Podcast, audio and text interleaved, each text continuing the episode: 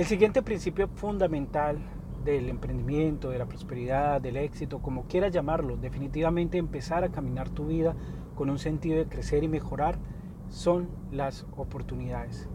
Las oportunidades es algo que tiene que aprender a despertar en tu vida. Sobre todo, más que despertarlas, también tienes que aprender a observarlas.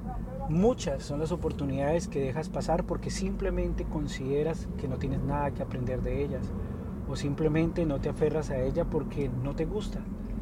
Y quiero decirte que el gusto no es el termómetro que tiene que medir qué quieres o qué debes hacer con tu vida. Muchas personas eligen los vicios por el gusto y si el gusto fuera el termómetro o fuese lo que debe dimensionar lo que debes hacer y lo que no debes hacer, entonces por el gusto hay muchos vicios y hábitos inadecuados que se pudiesen asumir. Así como hay vicios que dañan tu vida, también hay hábitos que debes dejar porque el gusto no debe inclinarte hacia hacerlos o dejar de hacerlos. El hecho de que te guste hacer algo no quiere decir que sea lo que debe que ocurra con tu vida. Una cosa es el gusto y otra cosa es la vocación. Definitivamente hay muchas cosas que tienen que ver con tu vocación, que es ese llamado interno en el cual puedes desarrollar una cantidad de valores que al principio no te van a gustar, que al principio va a ser incómodo, va a ser un poco forzado, que te van a sacar de esas áreas de confort que generalmente quieres mantener o en la que generalmente te escondes porque no te permiten transformarte o porque no quieres transformarte. Si tú quieres avanzar en tu vida, tienes que liberarte de esa caparazón que te protege de ti mismo, definitivamente única y exclusivamente de ti mismo, porque no queremos transformarnos, no queremos el dolor de transformarnos. Entonces, definitivamente tienes que abandonar el gusto, trascender las barreras del gusto para poder identificar las oportunidades que aparecen en tu vida muchas de las cosas que aparentemente hoy puedes hacer, identificas que no tienen nada que ver con lo que quieres hacer. Y hay elementos en los cuales, o hay elementos, Mario, corriges este pedacito allí. Hay elementos en tu vida, hay momentos, perdón, pasa un momento, no hay momentos, no quiero repetir. Y quiero que identifiques algo, hay experiencias, hay situaciones y hay momentos en tu vida que posiblemente no te gustan o posiblemente dices, ¿para qué estoy viviendo esto?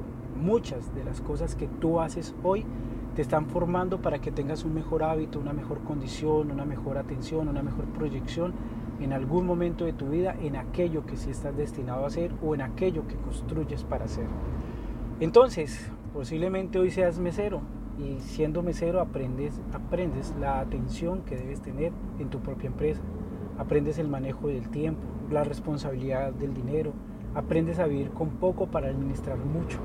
Muchas de las cosas que hoy rechazas o que no te gustan hacer, te están formando tu carácter, están formando los hábitos que definitivamente necesitas para aprovechar mejor una gran oportunidad. A veces no identificas una oportunidad porque no tienes el carácter, no tienes los hábitos o simplemente identificas la oportunidad pero no puedes transformarla porque careces del comportamiento adecuado para que esa oportunidad se concrete en tu vida. Pasas por muchos negocios, pasas por muchas situaciones, pasas por muchos estudios, por muchos aprendizajes que realmente no concretas porque no has aceptado las experiencias anteriores que definitivamente te van creando el hábito, una conducta adecuada para que aproveches lo más grande que tiene que ocurrir en tu vida. Entonces, una de las grandes riquezas que tienes en tu vida son los mentores, la segunda gran riqueza que tienes en tu vida son las oportunidades y a veces no las ves o a veces no las aprovechas. Tú dices, pero yo quiero hacerlo y no sé cómo. Y recuerda que las oportunidades las aprovechas inclusive antes de que éstas aparezcan con las pequeñas experiencias que van construyendo tu carácter, que van construyendo tu disciplina, que van construyendo tu visión y que van formando tus sentidos en relación a construir tu vida. Si no sabes escuchar, si no sabes observar, si no sabes valorar, definitivamente la mejor de las oportunidades no será para ti y si la aprovechas fácilmente se quiebra. Entonces, básicamente tienes que aprender que las oportunidades tienes que observarlas, palparlas, sentirlas, saborearlas, disfrutarlas y sufrirlas. Si aprovechas las oportunidades de una manera adecuada, con un sentido trascendental, muchísimo más allá de la barrera del gusto, son para ti y tienes un gran sentido de prosperidad. Y esto aplica en todos los fenómenos de riqueza. Recuerda que la riqueza no solamente es el dinero, porque puedes tener mucho dinero y una vida desgraciada a nivel de pareja, a nivel de familia, a nivel de relaciones, contigo mismo, con tu propia mente, atrapado en tus obsesiones, atrapado en tus ansiedades, angustias, depresión. Y cualquiera de estas áreas las puedes superar cuando sabes aprovechar las oportunidades. Recuerda que las oportunidades no solamente tienen que ver con dinero, van un poco más allá. Pausilo.